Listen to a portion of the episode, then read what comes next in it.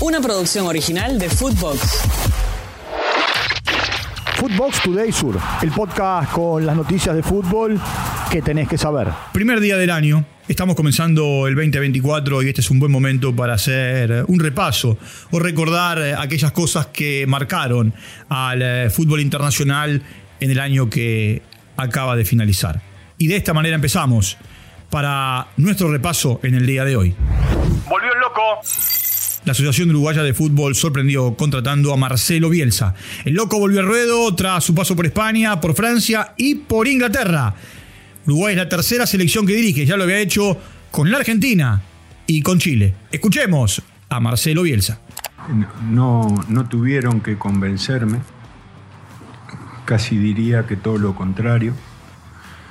Eh, lo segundo es que eh, mi deseo de pertenecer a, este proyecto eh, tiene dos extremos muy, muy convincentes para mí. Uno es los jugadores que posee Uruguay.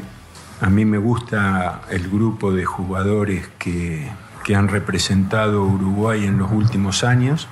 Y el otro es el destinatario de, del trabajo de una selección que es el ciudadano de a pie del fútbol del país del que se trate. Sin podio. La selección argentina sub-17 terminó cuarta en el Mundial de Indonesia después de perder 3 a 0 con Malí. Tiempo de escuchar a Diego Placente. Eh, sí, la verdad que es un partido muy físico. Eh, nunca lo pudimos controlar en realidad, eh, pero bueno, orgulloso de cómo jugaron, de cómo se entregaron y bueno, estuvimos hasta lo último ansiosos y, por ahí con la, con la, mente que podíamos ganar, pero bueno, nada, son cosas del fútbol, pero bueno, ahora la verdad que orgulloso del, equipo que tengo. ¿El mejor de la historia?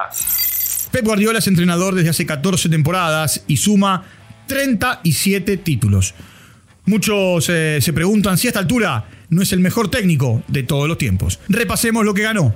5 Premier League, 4 Mundiales de Clubes, 4 Supercopa de Europa, cuatro Copas de la Liga en Inglaterra, tres Champions League, tres Ligas de España, tres Supercopas de España, tres Bundesliga, dos Copas del Rey, dos Copas de Alemania, dos FA Cup y dos Community Shield.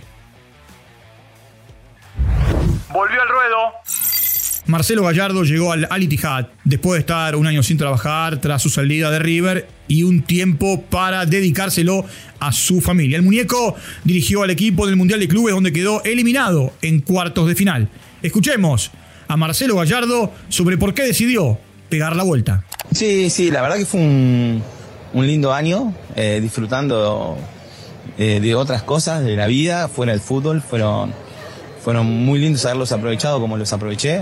Realmente estuvieron bien, me la pasé muy bien. Porque es una, es una decisión que tomé en base a cuestiones que tienen que ver con lo, con lo personal, fue un sentir, hay mucho para desarrollar, me, incentivaron también con un gran proyecto de desarrollo en un lugar donde está todavía con cierta virginidad, un, mercado que me, me, abre un poquito la, la cabeza, algo diferente eh, eso me motiva, me proyecta en, este tiempo que tengo ganas de volver a trabajar y bueno, eh, en ese sentido me, embarqué en este, en este desafío lindo que es un descubrimiento total para mí también y para todo mi equipo. Sobre el muñeco habló Karim Benzema. Lo escuchamos. Muy contento, muy contento de, poder trabajar con, con él. Eh, además que lo que ha hecho en Argentina, sabemos que es un campeonato muy, muy difícil como, como su equipo estaba jugando. A mí me, me gustó mucho. Y, y también eh, fue un jugador muy, muy bueno.